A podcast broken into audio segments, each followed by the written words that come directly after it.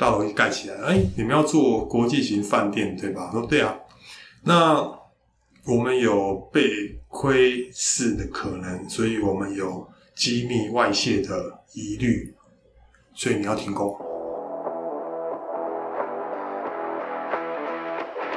你现在收听的是威廉不务正业。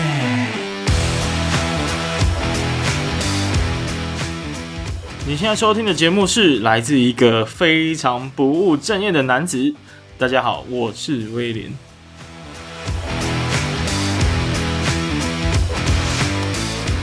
在我曾经非常迷茫，不知道该往哪走的时候，我把我所有想做的事情都用最低成本的方式去实践、去尝试，或者呢，找到可以直接帮我解答的人来询问。那我也因为这样慢慢厘清了前进的坐标和方向。也因此，我做这个节目最主要的目的呢，就是要透过问，透过职业访谈来解决你人生的迷茫，满足你无尽的好奇，并且带给你不务正业的超能力。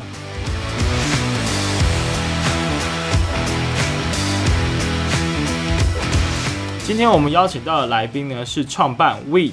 联合办公室的刘祥德刘老板，那在创办 WE 联合办公室之前呢、其实刘老板已经在中国大陆做商业地产的开发，已经有长达十到十五年的时间了。那当时呢，他们公司号称在中国催生了将近四十栋汉神这样子的商业百货的一群台湾人。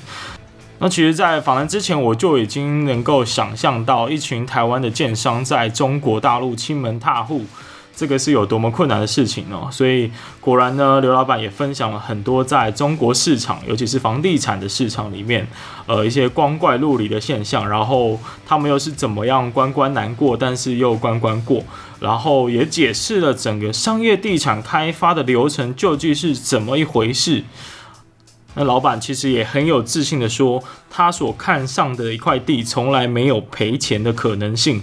呃，所以我就直接帮他取名叫做“百发百中地产诸葛亮”，应该不为过吧？那我们就开始吧。其实今天来了一个众所期待的来宾，嗯、就是我们的 刘老板刘大哥。Hello，Hello。Hello. 其实今天这个访谈已经期待已久，然后。我跟刘老板认识呢，其实算是蛮有缘分的哦。哦，一开始也是在诶、欸，应该是我创业的那时候，是。然后经过一个合作伙伴的介绍，然后知道说哦，高雄有一个非常厉害的大哥，对，从台北回来认识。Yeah, 然后后来没想到我自己也回来工作了，是是是，是。然后这个缘分就结下了，是。然后之后也在很多的场合都有合作，跟那个一起看书啊，一起学习的机会。那当然。呃，他的经验非常丰富哈，从代销到商业开发、地产开发，到现在在经营。应该算是南台湾最大，我可以这样讲的一个 co-working space。所以这个整个经历，我们今天大概会拆成两集来谈。是。那首先第一段呢，我们先来谈一下，就是你之前在当社畜，然后可能在领别人薪水的那段期间。当然，那个已经做到一个非常高的位置了。我们也很期待今天会有一些很丰富的经验可以分享。Okay. OK。那我们首先先来欢迎你，然后你先来介绍一下你自己。Hey, 你好。哎、hey，我是 Daniel，然后我目前在高雄经营两两个 co-working space 的场域哦、嗯。那其实刚回来也不算短了，快四年了。对对，因为我前面前面在中国工作十年，就是我所谓商业地产的部分，然后回来这边第一件事情就做 co-working。Co-working 是我规划的项目内容之一啊，那可能我会找一些可以解决一些人的问题的内容，比如说 Co-working 可能解决一些某些人工作场所的问题，嗯，那它可以比较低门槛的进入，比较好的、比较有管理的，大概接近 A 甲级办公楼的这种这种场域里面，嗯，它不需要花太多的钱。我觉得这是我想解决的问题，然后另外可能可以解决一些，比如说住的问题啊，或是一些不同的商业地产、商业领域的一些空间跟场域的问题。嗯，那是未来嗯，所以我们就一直在这个里面去转。所以刚刚提到一件事情，就是说不务正业，我因为不知道正业在哪里。但是这整个过程其实是非常令人算是蛮蛮蛮多可以分享的故事。路很难走，可是我觉得还蛮值得走。对，而且我觉得现在成绩应该算是蛮值得学习的。对，嗯。可是就被这个疫情打回那个解放前了，不是？我在台湾不能讲解放前这件事情。对，不过你也提到解放前，其实其实刘老板在过去有到。呃，大陆那边工作蛮长一段时间的，应该有超过十五年的经验了。前后加起来大概十二三年。嗯嗯。我分成两段，我在零二年跟零四年是一段在天津，嗯、然后后来在这家上市公司工作的时候，在上海跟杭州大概各五年五年，所以加起来大概十十几年。十几年的时间。那你一开始是怎么踏入到这个领域的？当然，可能要从在台湾的生活开始讲起。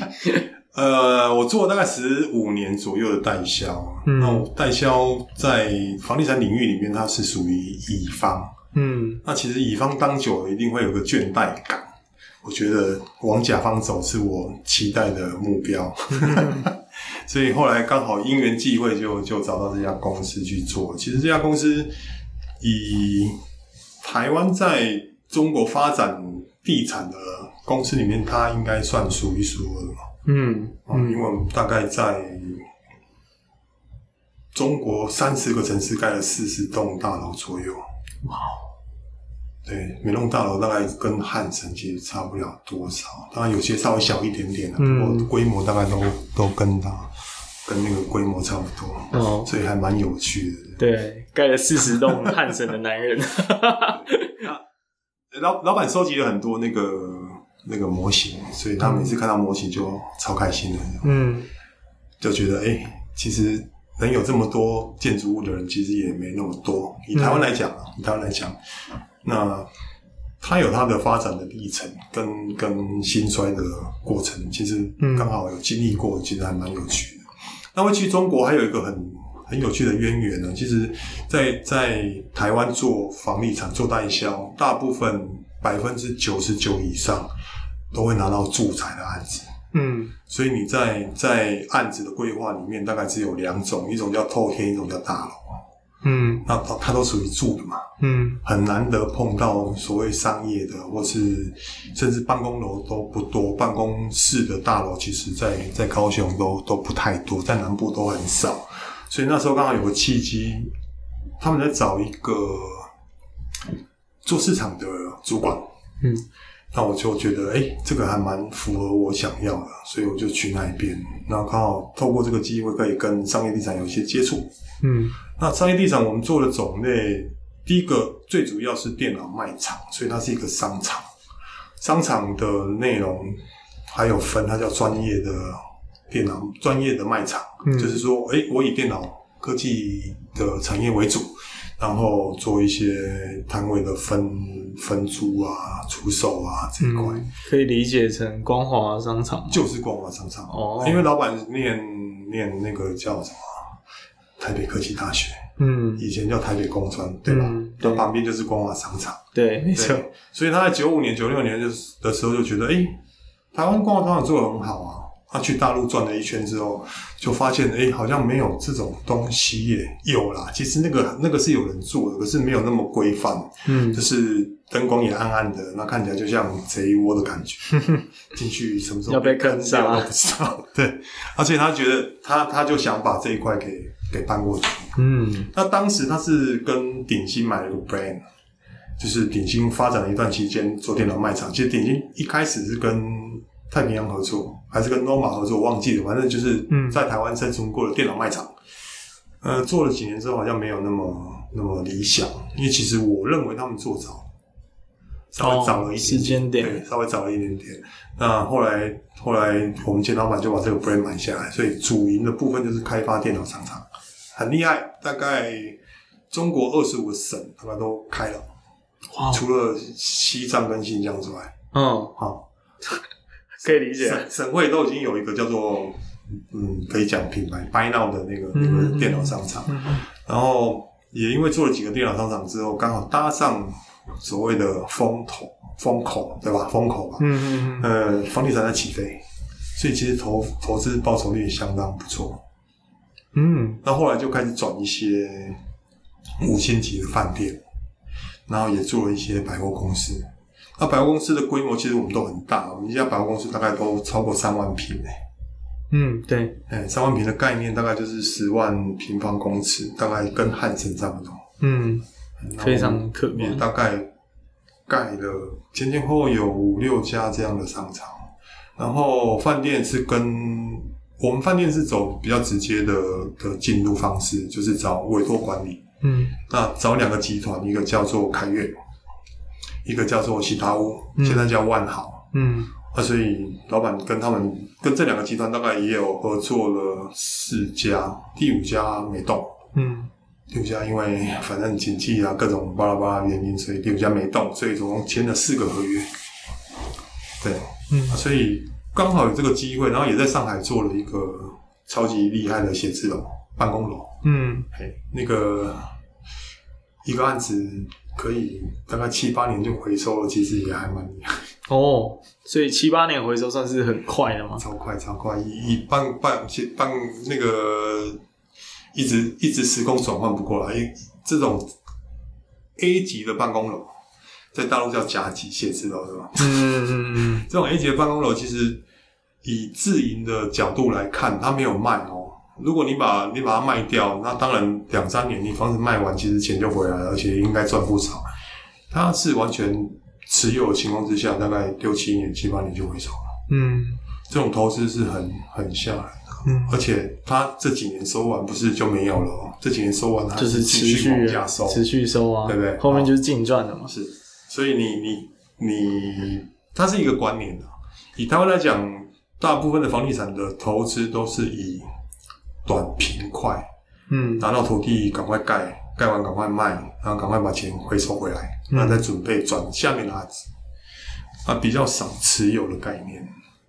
哦，持有就是经营这个房地产。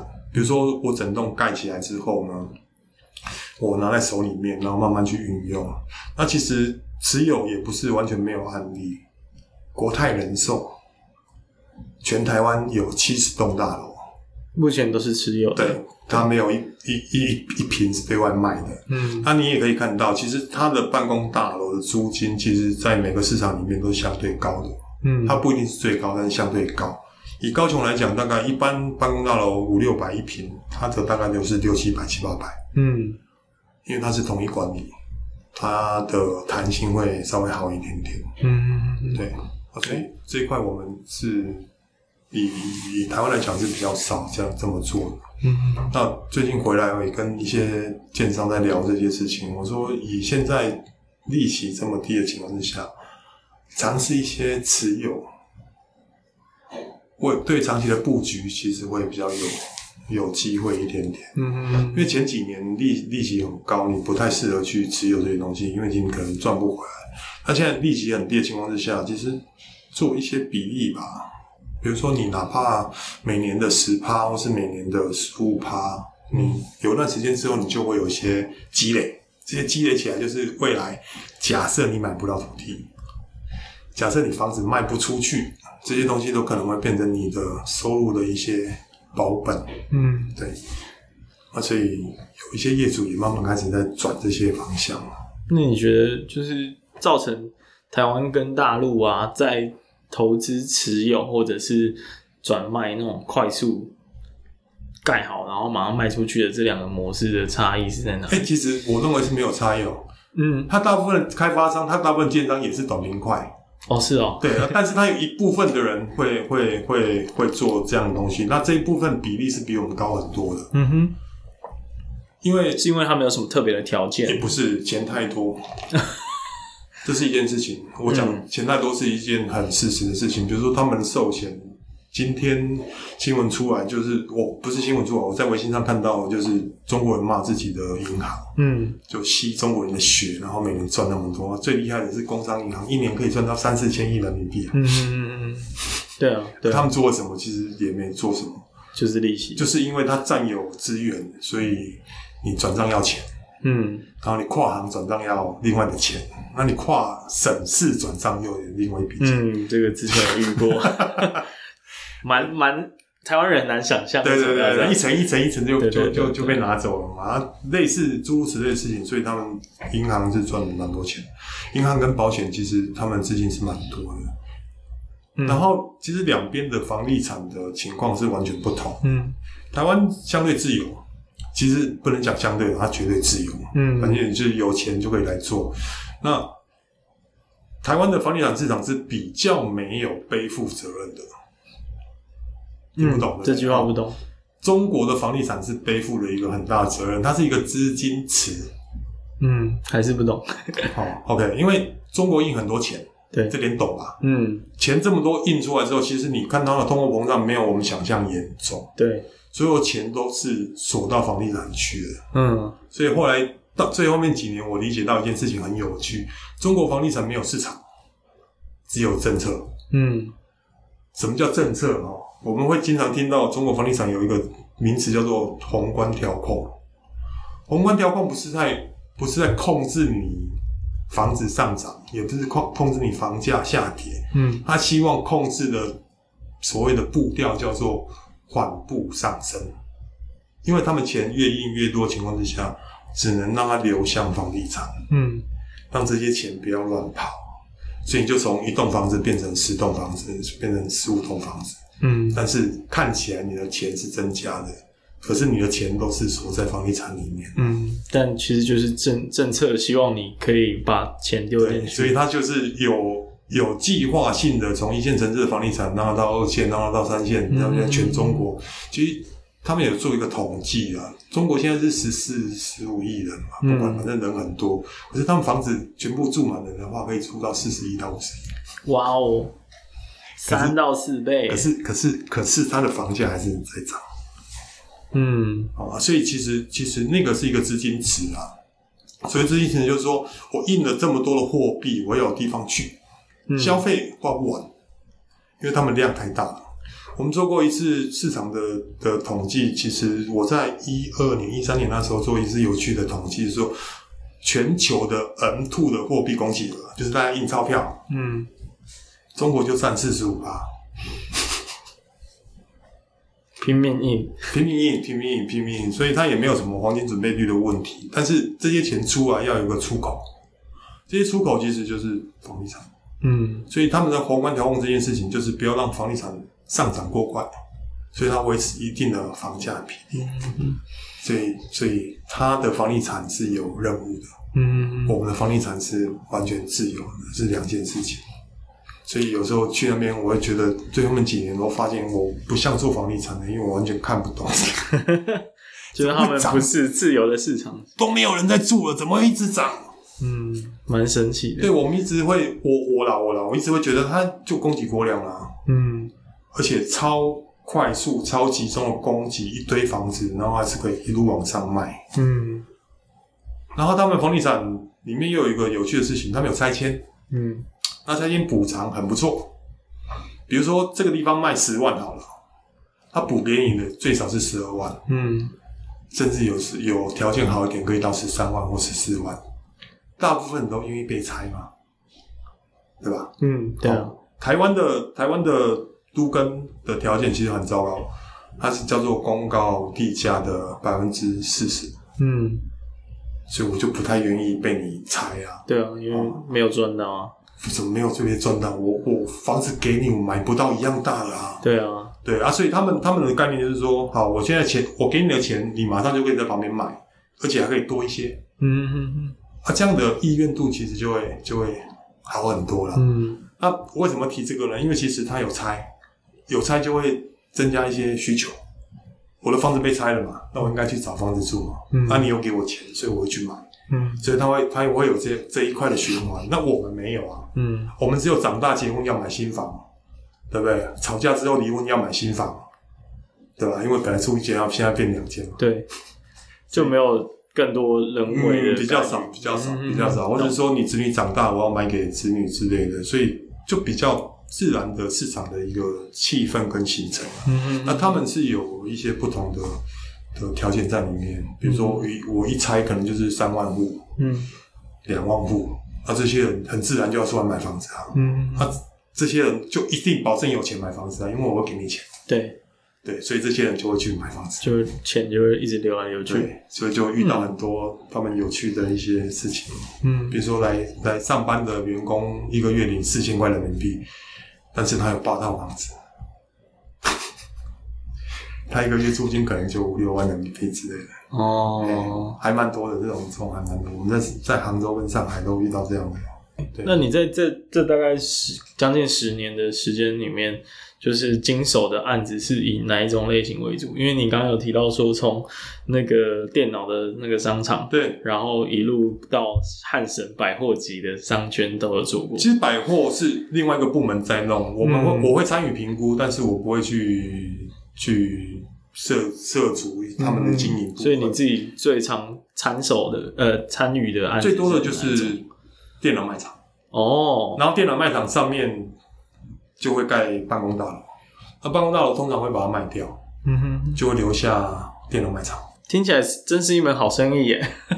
我们前面好几个案子，其实上面卖掉之后，电脑卖场是零成本。嗯哼哼哼，嗯，什么意思？就是等价，整个大楼，整个大楼的成本，包括卖场的成本，总共盖起来是五亿人民币。对，那我把我要卖的部分卖掉，它就是五亿人民币。然后下面就是下面就是零。哇塞！然后我可以搬钱回来。太扯了吧！时机啊，这这这是无法想象，那是一个时机。嗯哼哼。后后来就没有这么好，可是相对应的，就是说我把上面卖掉了，我换换到一大部分的现金，嗯，那这些现金就会降低我持有下面这些商场的一些成本。成本对，okay, 就更有本钱去跟人家拼卖场，比较比较容易，比较容易。对，嗯，这个模式后来没有被抄走嘛？因为我们知道中国最常复制来复制去的。有听过一家公司叫万达吗？有啊，我就是想象，是吧？很像。他他后来是我们的大概几千倍吧？对，啊，那当然他国籍不一样嘛，哈，嗯，然后再来他们管理的方式也比较不一样。嗯，有什么不一样的地方？我们在我们在两千年左右的时候，万达还是一个大连市的小建商，哇。名不见经传。对，那当当时我们已经有三四个城市有有有像有那个卖场了。嗯，那可是后来人家敢冲嘛，嗯，嗯，有人卖嘛，所以大概在零八年之后，我们就哦，也其实不用那么久，大概零六零七年的时候，我们大概就已经看不到人家的尾巴了，嗯，就完全看不见了。嗯，其实我觉得是一个怎么讲，信任度的问题。跟跟你说政府对于不是是民间公司哦，对，我举个很有趣的例子，我台湾人管的比较细，嗯，而且我们也比大陆的管理制度要先进，所以一开始有很多所谓的讲师啊，不管心灵类的、制度类的、管理类，其实很多台湾讲师过去到了发展。那因为我们接触这些现在的管理比较早。比如说，我们二十年前可能就在讲第五项修炼啊，嗯，学习型组织啊，就就蛮早的啊。这个是优点，其实也是一个缺点。缺点就是，其实以台湾公司来讲，它的管控会比较严谨。比如说，我们大概在五十万人民币以上的发包，就要签到董事长。嗯，可是董事长有三四家上市公司啊，他有很多的公务要忙，而且他会飞来飞去，所以我我们要找他。签五十万这件事情就要拉很长，那因为金额相对也高嘛，甚至有更高的发包，比如说我们一个土建就是工程的发包，可能就会超过一亿人民币。嗯，啊，所以你要跟跟老板讲很多次啊，包括议价，包括各种。可是中国的公司就比较没有这种现象。你要去，就是你要去开发杭州，对吧？嗯，我给你五千万，其他你就不用问我了。哦，嘿，那你五千万可能因为地基本上已经看好了，嗯，所以就去了。然后拿了五千万，你就要去想办法去拿贷款，然后跟当地官员去折冲，然后去盖成你要的房子。然后这些东西基本上没有超过两亿，不会回到总公司签的。嗯，啊，所以那个那个量级就差很多。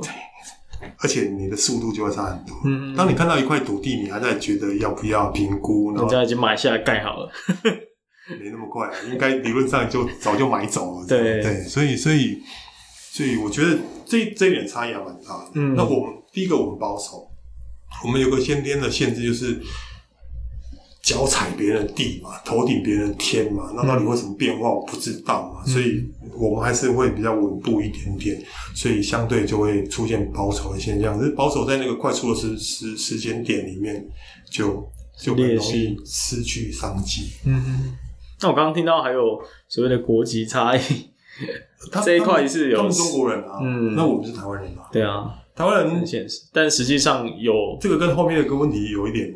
有趣的地方就是，其实他们这些政府单位不太敢跟我们做一些奇怪的或是有趣的交易。嗯，因为他总是还要做官啊，你是外来的人啊，你什么时候去弄我一下，我就完蛋了。嗯嗯嗯。可是我要一辈子在这边工作，啊他不会为了这种小事情去去收你一点钱啊，或者干什么。嗯。可是他们在地的就很容易啊，因为他。绕两圈就可以找到白手套了。嗯，哇，这个真的太太太内部了。不是，这很简单啊。其实跟你比较近的人，要么找同学，嗯，再远一点找同校，嗯，对不对？好，再再再再远一点点找同校，同校，你怎么弄都可以弄到跟你有关系的人。对啊，对啊，对啊。而且他们在地就比较快嘛。那只要找到这些人，然后找到比较 key 的 man，比如说你同学一定知道，哎，你跟爸爸好，还是跟叔叔好，还是老婆可以做出很多事情。嗯，那从另外一个角度就容易去做这个事情，而且相对安全。嗯、那我们外商以台商来讲，你送多少东西，其实都很容易被留下。嗯，那这个事情你能送到多少东西啊？啊。所以就有一个先天 先天的差异，对对对，就就没有那么对等。嗯嗯嗯。而且而且我们公司会比较正规，我前公司啊，我们很辛苦，我们是从所谓的台办或是那个招商局开始，从最基层部门去认识到这个城市最高的主管。嗯，比如说市长或市委书记，一步一步往上。所以我一路是喝死人的。一你说你所谓的喝死人是就疯狂应酬，啊，因为其实你不认识他嘛，那你告诉他你要来投资，大家也不知道是真的假的，嗯，所以是一个外地来的，慢慢交往嘛，对不对？嗯，那交往这一块就是约吃饭啊，约喝酒啊，然后很快就是可以 party party 啊，那很多事情或是很多美感，他就会告诉你啊，这这这个事情该找谁，这个事情应该拜托谁来处理，嗯，那。也许他认识你，跟他够 buddy buddy，他就跟你讲，哎，然后我帮你处理谁，然后你去做什么事情，这样就会快很多，会快很多。然后，因为其实有很多台商在中国发展，他是有顾问，嗯，那这个顾问通常是一些比较高级的部门退休下来的人，嗯，那这样子就就比较容易去做一些沟通，但是他有个缺陷，他有个很大的缺陷。如果你这个人的派系跟现在当权者不一样的话，哇，太难了，太复杂了。但我我想特别知道啊，就是有多少的比例是需要用这种呃有点交换的方式，或者是说哪一块？呃，就是成真正可以把你的商场盖在那个城市里面，其实不多哎、欸、是哦，不多。包括万达他们在这一块去投资的这个过程里面，也不会有太多的。拿土地这一件事情不需要太多的问题，嗯，但是要买到土地就要有一些了，嗯，哦，哎、嗯，比如说可能有三家在看啊，那为什么是我拿到呢？那就有一些美感嘛，对不对？啊，另外有一个部分其实更更有趣一点是，你在拿到这栋建筑物可以使用的一些执照，嗯。我台湾叫做保存登记，就是总那个那个我们叫完工验收嘛，验收完之后要去办那个，哎、欸，突然有个名词，就是保存登记，就把这个产权变出来。那他们有个名词叫做总质检，就是整个建筑物的质量检查，就是品质检查的意思。所以要有消防啊、水电啊、工程啊各部门来检查。其实拿到这些证照的时候，是花钱不少的时候。哦。哇塞，处处都是 每每个每个每个每个，就除了拿到那笔土地之外，每一个程序文件，那个那个还都要再来一次。对然后施施工过程也蛮多的啊。哦，连施工的过程也是需要。你听过那个北京南吗？没有啊，天空啊。哦，北京蓝，因为因为我要我要要开会什么的，比如说 GATT 啊，对，WTO anyway，反正奥运也是嘛。他就希望我那几天天空是蓝的啊，嗯，所以他们就会有很多作为嘛，就是北京点下来之后，直径三百公里的的地方，工厂不工厂先停工，再来工地也停工，嗯，再来就是你的车辆要限限号。嗯，可能单号走单号，双号走双号之类的。嗯，然后再来，他们可能会去喷点溴化银啊，增加一些人工降雨啊，把一些浮、嗯、那个那个悬浮微粒都让它降下来啊。所以他们有这些事情。那我要你要停工啊？你在三百公里内啊？不行啊，我剩下两天就可以多一层了，你能不能让我弄掉？那这个时候你就会就会有一些沟通出现。哇，真麻烦哎！有趣啊，有趣，很有趣，很有趣。嗯、其实我们在开发过程遇到很多很好玩的事情啊。嗯，有没有比较印象深刻的事情？哦、好多。比如说，我们我们成都有个案子，是二零零二年拿到土地，嗯，土地变成我的。哦啊，但是二零零四年至二零零四年之前拿的土地是毛地，就是上面的建筑物你要自己想办法。嗯嗯。好，二零零四年之后才有禁地，就是做拆平的给你。OK，那我们零二年拿到那块地之后，我们那块地盖起来的饭店是二零一六年开幕，好，整栋大楼使用哦，这样叫做十四年，对不对？嗯。如果在那边一去的第一年就娶一个老婆，生了一个小孩，他那个小孩已经念国中了，那个楼刚盖好。嗯 还蛮有趣的，而且在好之前还遇到一个很有趣、很有趣的事情，就是那个大楼旁边就是省议会，就是省人民政府。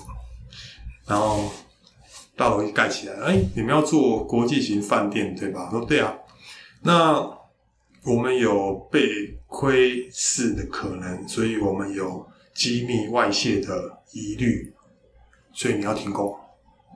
嗯，这是什么理由？啊，它的建筑物比较低嘛，你建筑物比较高嘛。Oh. 我们那个建筑物有四十层楼高，嗯，所以而且你高的地方是做饭店，所以做饭店就有很多外国人来住。对，啊，这些外国人可能会透过不同的设备呢，就会窥探到我们省政府的一些机密文件跟资料。哇塞，哇塞！为了这件事情，我们谈了大概两年多。这会有成吗？有成，有成。我们花了两千三四百万人民币。给他们做一些保密的设备，实质的设备还是？哎、欸，我不知道你他怎么花啊？哦，嗯、人家就开了一张清单过来嘛，总共是这个钱啊。嗯，那你就把钱给我，我们自己去弄就好，你也别麻烦，嗯哼，对吧？嗯哼，那老板挣扎了两年多，就就把这笔钱给花掉。哇塞！蛮神奇的，是，而且你其实也不知道他到底有没有把那两千多万拿去。不会去管这件事情，包括像、嗯、像我们在上海也遇到类似的事情，他他们叫社会局之类的哦，人人文科学院就在我们旁边，嗯，然后里面有个国安单位，他说：“哎，你盖办公大楼盖那么高，我们这种两三楼平房，我们又是国安单位，对我们来讲太危险了。嗯、那个地方也弄到九百万。”保护费的概念，欸，差不多。我在怀疑他是 SOP 啊，就是只要你是有点哦，没有没有没有，我们不能这样讲。我们三四十栋只有这两个有遇到哦，真的。可是可是我们其他遇到就别的事情哦，还是有别的事情。其实有点，你进来投资的嘛，嗯，你大头都在里面了，你所有钱都在里面，你不肯退啊。然后弄点小的也应该对吧？嗯嗯。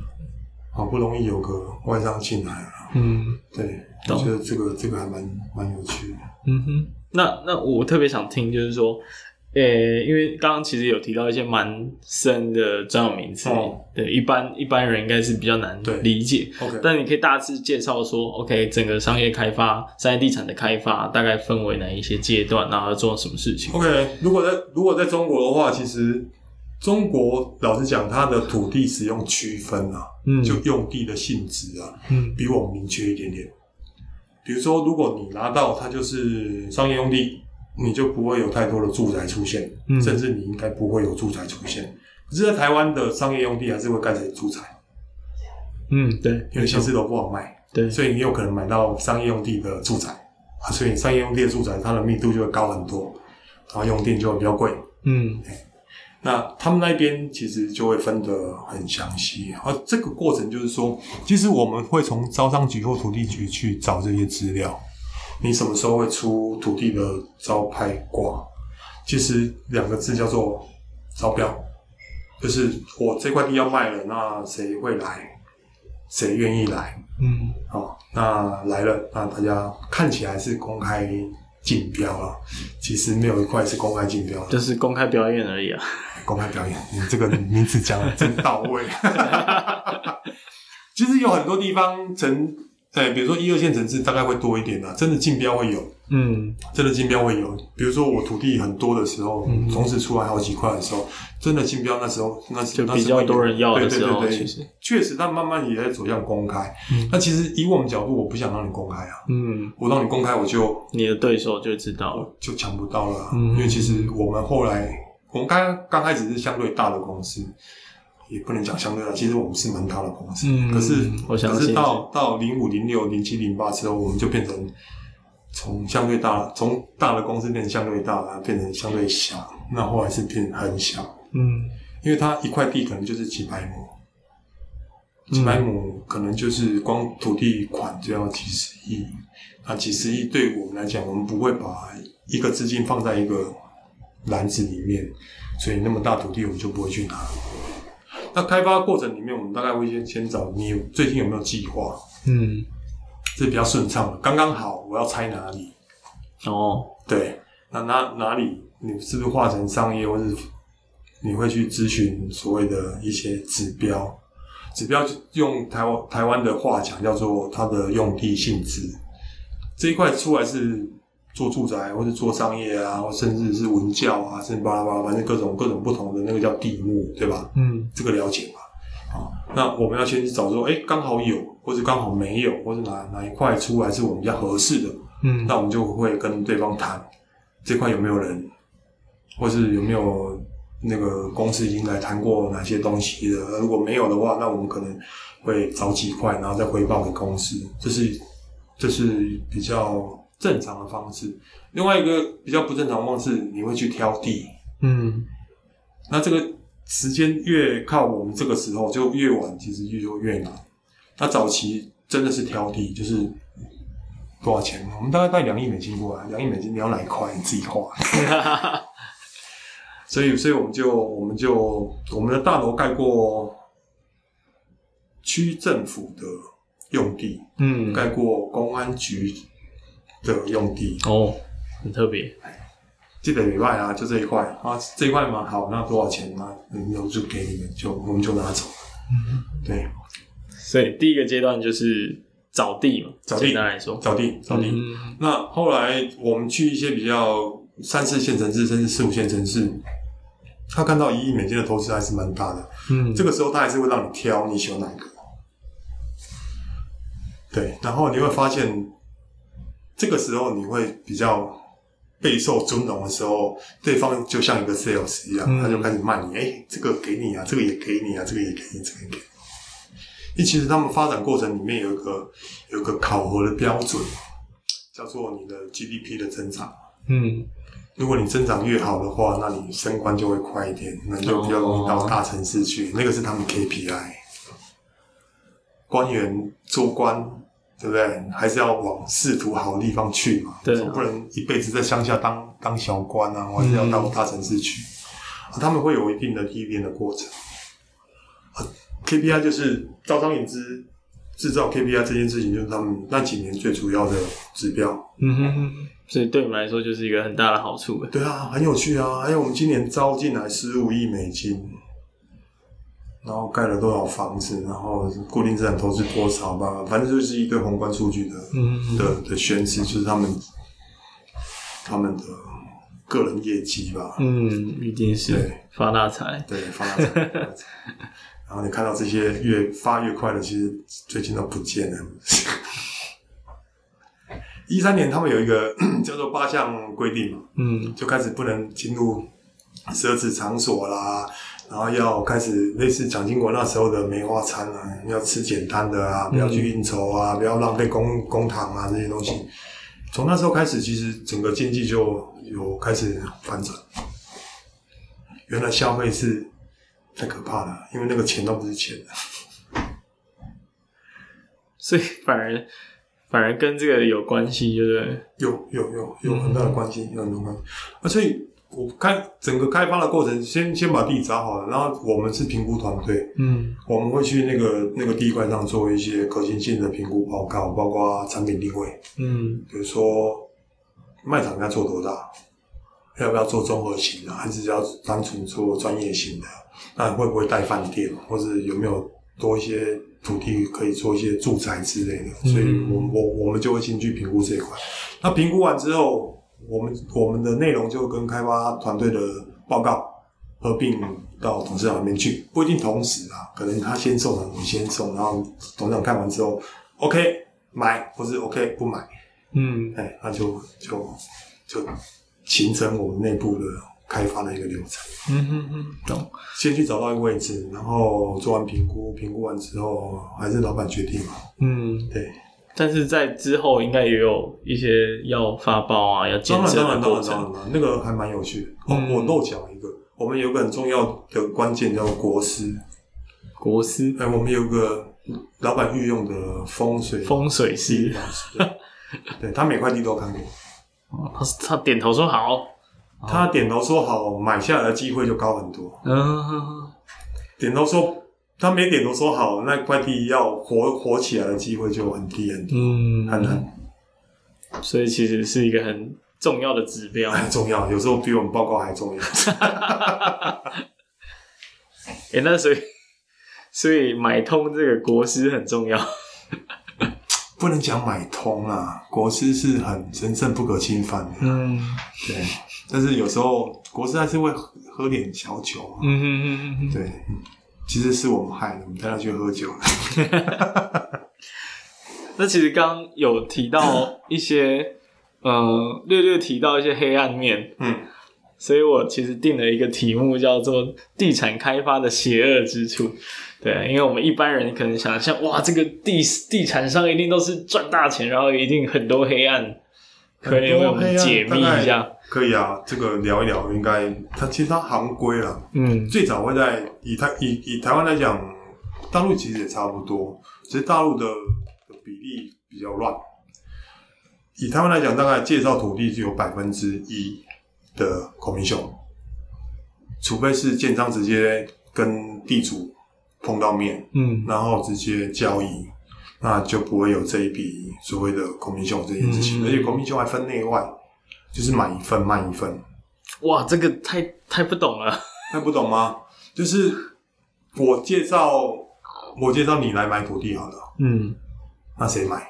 啊，随便了，道顺来买好了。嗯，好，道顺是道顺是奸商，嗯，然后你是地主，嗯，那我介绍道顺买你的土地，所以我两边都要抽佣金，嗯，各百分之一，所以所以好赚。另外一件事情是，如果超过一亿，总价超过一亿的话，可能就是零点五，嗯，好，我各拿五十万，所以我还是拿到一百万，对吧？就介绍这块土地的成交，基本上我一百万。那我刚讲大陆比较。趴数没有那么定的情况之下，其实它会有难易度。嗯，如果难度比较高的，可能会拿到趴数更多一点。嗯，那难易度低一点的，反正也可能低到千分之一、千分之三，不一定。对啊，但是土地买卖这一块，只要不是直接交易，一定会有佣金。嗯，你可以你可以看成它是不是成立成公司的中介？那以台湾其实有很多。职业的土地掮客，嗯，土地 broker 其实还蛮多的，专业在做的。哦，哦、嗯，就是台湾如果要做建商，这些人不能不认识。哦，所以其实台湾其实也算是普遍的现象。哦，这个叫行规、啊，行规，这个叫行规。哦，对，所以所以以台湾建筑公司来讲，老板身边的有一个很重要的人叫开发主管，嗯，专门找土地的，嗯，因为。土地现在动不动都 N 个亿啊，嗯，N 个亿牵涉到的那个 commission 其实就很高嘛。而这些东西如果你不够亲、不够信任，就很难进去做贷款。所以很长时候就需要，经常有啊，嗯哦，嗯嗯嗯，哎、欸，那我更想知道，就是你个人，我个人哦，你个人有没有为了这些东西出卖过灵魂？我有被招待过，嗯，对，我有被招待过，嗯哼哼，那个是二零一一年的时候，我刚转开发没多久，其实我就差一点点拿到一块土地。其实我们做两三年没有拿到土地的很多。嗯，我刚转过去几个月之后，差点拿到一块土地。那透过政府市政府的招牌挂就公开招标，差一点点就拿到了。但是因为价钱标太高了，老板缩手了。哦，对，然后那个那次老那个主管回去就被笑说：“哎、欸，你都不举哦，要举牌啊。”嗯嗯嗯。啊，那我记得那时候开标价格是一亩地四百万，那总共有二十八亩地。所以二二十八乘四百其实也不多嘛，对不对？大概一多一点点。可是后来举到一亩地一千万，四百一开始开出来的时候就五百、六百、七百就一路喊哦，我们都来不及举牌哦。嗯。然后我们那那一次是跟当地的建商有一个合作，就是说地我们一起拿下来，然后住宅给你盖，商业给我，我就分开开发这样。啊，可是。我们设定的目标，那一块地的目标，我们设定一亩六百万，超过六百就不拿了。嗯，然后我我在标场里面，然后我们家主管在标场里面是，其实是我们部门的老大。然后那个当地开发商也在里面，那各自投标嘛。那我们讲好六百以下我们拿，可是一开四百不到五分钟啊，就到一千，就破七百了啊。然后我在发讯息说已经到七百了，然后。还没发完就喊到一千了，傻眼，所以就来不及举啊。因为其实有个渊源啊，他因为那个那个在地的建商是赖币的，那块地是在他们自己的小村里面，就是我里啊，嗯、他以前住在那个里，所以那个地要出来卖的时候，他要一定要拿回来，有情感面子的问题，嗯，还有一些情感的问题。那后来我们就退了，就没有。那其实这个开发商没有那么多钱嘛。嗯，没有那么多钱，还是想找我们合作。但是以当时的角度评估来讲，其实我们认为它太贵了。嗯，所以老板就一直不要。那他一直要我去说服老板，让他变成要。哦，懂了。所以，所以就吃过人生第一次吃过的东西就特别多。嗯，比如说真的天鹅肉。哇哦。然后吃过娃娃鱼。嗯。就是那个真的很贵很贵的很贵很贵的东西。然后反正他就找了，一开始不清楚，他就说：“哎、欸，到家里吃饭。”我说：“到家里吃饭就到家里吃饭，然后就到家里吃饭。”真的在他们家，然后他找找了一个香港的厨子，然后做一一只娃娃鱼啊，做一些反正奇珍异品，然后就今年这是多难弄啊，这是什么东西啊？这什么东西要吃吃。其实我对那些东西其实没什么感觉，嗯，然后那一那一桌，包括喝茅台干什么，反正大概就好几万人民币吧，嗯，四个人吃，哇，对他们家三个人，我们家一个，啊，所以所以那是一次，然后他也为了讨好我，就开了那个叫迈巴赫的六十二 S 啊，就马云爸爸的同款，嗯，然后就出去玩啊，然后去 KTV 啊。然后去看场，反正散尽所有能做的，嗯、包括说，哎、欸，如果最后如果有成的话，我们包个小红包给你。哇哦，很诱人哎！但最后没有，没有，没有成功收买你。其实我觉得是对也不对了。嗯，后来那块地开发完之后，我们评估能卖的房价大概六千块。嗯，那块地。盖好之后，因为大概隔了三四年，盖好之后，大概在一五年左右，那边已经卖到一万出头了。哦，所以一千万是很便宜的。嗯，一千万是很便宜的。可是不知道嘛，因为我们能评估的事情，大概就是看得到的这段时间，往后看个一年两年，你不我啦，我看不到那种你会从五六千直接跳到一万五或者一万二一平的这件事情，我看不到。嗯，所以。就很保守。嗯，那我特别，嗯，因为刚刚聊了蛮多，算是不错的案子，嗯，但是很想知道有没有因为你们评估的失误，导致说啊，这个案子亏到爆炸这样。这这一点我还蛮自负的。其实其实我手上有没有成交的案子，但是没有平、嗯、没有买到不好的案子哦。然后倒是我我在我的位置上，其实我们做很多市场定位跟可行性报告，我们说不行的土地，老板倒是买了不少。嗯，然后这些土地真的是吃到很大的苦头。嗯，有些到现在还不能盖的，有些直接跟政府商量退地的，有些地也退不回去的，有些盖起来卖老酒卖不掉的。嗯嗯。但基本上你是很有信心，因为我没有信心，我是拒绝不要的。我们有有一块土地是孟获七行七纵，那个那个土地也被我们七行七纵，就是，哎、欸，老板说要买了，我就跟他说，哎、欸，老板真的不好，那不买。所以他跟我讲三次不买。他跟对方讲四次要买，那对方就多开发开发单位跟他开发单位答应次次要买，所以又多一次，就最后那一次就买了。啊，到现在常常开不起来，办公大楼也基本上赔到一个脱裤子。对，其实蛮可惜的啦。那时候的策略其实也是我离开的很重要原因，因为当时我们在一二年、一三年的时候，我们建议我们部门的建议是。请公司留在一二线城市好好发展就够了。嗯，我们就找五六个城，我们更熟的城市，我们相对熟的城市去好好发展。其实我觉得就应该做不完了。嗯，可是老板有成功经验，他成功经验是从便宜的地产变成好很好的地产，所以他就往三四线城市去发展，甚至三四五线城市去发展。他觉得现在买是便宜的，那以后应该会有价值不菲的时候。嗯。那时候我意见就跟他完全不一样。嗯，我说，其实这些地方，我举个例子好了，我跟他，我真的当着面跟他讲，我说脏话永远是脏话，脏话也不会变成台中，嗯，脏话也不会变成台北，嗯，等等脏话跟台中某一年的价格一样的时候，台中应该又涨更高上去了，嗯，因为其实消费人口跟政府资源是固定的，他没有办法让一个地方一个城市做很大的翻转。台湾看得到翻转的有几个案例，比如说新竹，他在没有竹科之前就很屁，啊有竹科大概十年十五年之后，就整个消费力啊、人群结构啊，统统不一样。嗯，然后后来看得见的中科跟南科，台南就就有不同的一些变化出现。其实如果你没有这些资源的注入的话，你让彰化永远是彰化。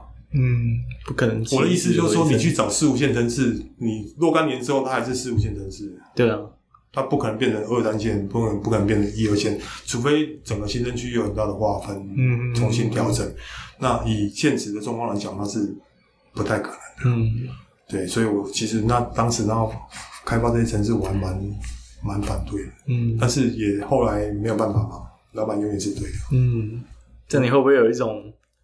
诸葛亮流产的感觉，也也，其实上班的人要有这样的认知啊，就是你应该恪尽你自己的天职，嗯，然后把所有事情告诉老板，让老板去做决定。嗯哼哼，因为其实只有老板才能承担这些成败。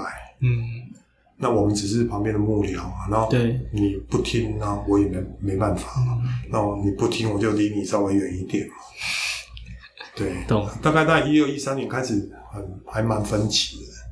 然后我是一六年离开的，那一六年离开之后，其实一七年整个部门就 close 了，嗯，就从就不在中国继续开发。了，嗯，所以我们是被有计划的先先弄走了一群人，嗯，所以其实是有点像是一个将将军的军师的感觉，其实我们就是幕僚，嗯，对，我那个部门叫做行销中心，嗯哼哼。那我们做市场定位、做可行性评估报告，然后包括公司发展的方向，嗯，所以我们做过蛮多有趣的 study。OK，对。那我我刚刚特别想知道，就是说，既然你刚刚蛮有自信的嘛，就是说你看的基本上好的案子就是好的案子，是 OK 那。那那是你觉得什么原因或能力让你可以眼光这么精准？我觉得。观察吧，嗯，对市场的敏锐度吧，嗯，嗯，然后再来就是佐证很多数据吧。嗯嗯，我们我们其实我在中国这几年，我们大概建立了六七十个城市的房地产资讯。嗯，然后包括它的地价，它精华区在什么地方啊？嗯、然后我们会看一个东西叫做支柱型产业，就是这个城市要发展起来，有哪些东西是这个城市发展的依据？嗯，哦，因为比如说高雄好了。高雄的支柱型产业其实分时段啊，最早应该是木材跟废五金、拆船，对吧？嗯，你还小，你不知道那些事情。很陌生。就这几个大产业，然后加上一些政府的重工业，比如说炼钢啊，嗯、比如说造船这些比较大的东西，所以，所以以高雄来讲，它的结构就是会以大型工业。跟化工对吧？大型工业为主，所以我们叫这些化工业啊、造船业啊，就是高雄市的最基本的支柱产业，嗯、就是它经济的支柱。比如说我举南通好了，南通有几个支柱产业，它有三个，造纸很特别，嗯，很特别。然后有很多日本的职场在南通设厂，在它的造船，嗯，然后它的营建。他们有很多营建团队到外面去去去做做一些工程，所以他们他们就变成这个城市赚钱进来的三个大行业。这样我会对支柱产业这件事情比较了解。对，懂。OK，那我们会会这些观察，再来我们会观察他们消费力啊，他们会有一个数字叫做可支配收入，嗯，就是你这些钱进来是可以花掉的，嗯。啊，有些钱进来要存啊，要要要，叫有一个指数叫恩格尔系数。嗯、恩格尔系数如果在六十趴以上的，六十趴就是恩格尔系数。简单来讲，白话来讲，就是说你要应付你自己活下来的钱啊，占你的收入有多少？哦，OK OK，如果你百分之六十都要应付你的吃生活、啊、生活基本生活，那你就相对穷，嗯，对吧？那如果你恩格尔系数很低，比如说你就十五二十。那你就很富有啊，六七八十，很多闲钱，对，诸如此类。然后我们会会用很多数据去做一些分析。哦，哦，所以算是一个非常它是有科学的方式，它是有系统的，对，它是有系统。所以我们大概有建立六七十个这样层次的一些资讯在里面，而且你随时要 update，嗯，因为它随时会变化，变化蛮快的。这一点，这一点我我还蛮佩服中国的这些数据，其实还蛮容易收集的。哦。很 open，对不对？对，到现在我回到台湾，其实这些数据反而很难收集，我找不出那些系统性的东西，比较难。它很分散，它很分散。可是有人会讲说，他们都作假，我也承认他们作假。但你可以打折。可是，可是你在你在一定假的基础里面的数字，它就有一定的参考价值，对吧？对对对对，没错。好，比如说，比如说它的经济增长好了，反正都是六七八，反正乱跳乱跳乱跳。对。它每年造假的东西的水分，你把它拿掉，其实它高低还是有相对参考价值。对啊，趋势不变，但是所以绝对值可能因为，因为其实它的六点五跟六点七的的数字对我一点影响都没有。嗯，它只是一个趋势而已嘛。对，就像我会跟我小朋友讲说，诶、欸，那个调查出来一平米五千五跟一平米六千五是没有差异的。他说为什么没有差异？明明就差一千块钱，没有差异。嗯，我说第一个，你不是现在要盖啊？第二个，你能保证那个一千块就是实质的差异吗？嗯，你的取样数的量是 total 吗？不是，啊，所以你就是知道它是五六千块，其实也就够了。嗯，不不不必要去精确到五千七百六十三点二，那个一点意义都没有。嗯，哦，这点还蛮特别。那其实有时候在做这些数据分析跟统计的过程里面，该精确到什么地方，或是哪些数字对我们是有。意义的，其实它它我们会有一些分析，嗯嗯嗯，对，啊，我们透过这些东西去去去做一些建议，然后做一些评估，其实加上我们会相对保守，所以你又更依赖数据，对，可以这样理解。那相对保守，我认为这是老板的方向，所以就会给他这些东西，所以我们会给一些乐观数据是多少，然后。那个保守数据多少，那让你去评估嘛。嗯哼，那看完他就会做决策。嗯，那也经常做完决策，那个财务过来说：“哎、欸，拜托了，你去跟老板讲一下，怎么样？怎么样？” 对啊，所以所以那个那个工作上其实还蛮蛮有趣的。嗯，听起来真的非常有趣。主要是学到很多东西啊。嗯、其实就像刚刚我一开头就讲的，其实那个在台湾的房地产界很难很难去学到那些东西，嗯、而且这么综合的，又又有饭店啊，又有百货公司啊，又什么。但其实相对来说，其实就是另外一种机会嘛。当如果你是一个人可以有办法拿到这些数据，或一间公司有办法拿到这些数据，嗯、其实它就会特别出色。所以这个是你另外一个问题的解答，就是你为什么会拿到那个位置？对啊，今天很有收获。那我们这一段就到这里先结束，好啊。然后待会儿再继续聊 Coworking Space 的那一块，可以。感谢你收听这集的节目。那我也知道呢，其实整个访谈的过程还蛮长的，所以我也会把我听到的重点和 highlight 整理出来。你有兴趣的呢，可以点节目的资讯，或者去看我的 IG 跟 Facebook，只要搜寻威廉不务正业就可以找到我。有什么建议或者想跟我讨论的，也可以直接私讯给我，让我知道。那不管你是用什么平台收听，对我来说最最能够帮助到我的方式，就是希望你可以去 Apple Podcast 订阅、留言五颗星，或是把我的节目分享给你有兴趣的朋友。最后呢，如果你喜欢这类型的节目，我的节目主要的内容是职业图书馆，希望可以帮助大家了解各行各业的工作生活，还有职涯经验。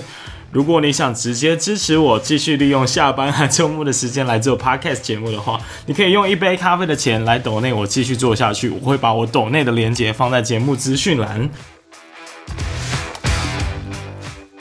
只要被我访谈过的来宾呢，我就会称他为业主。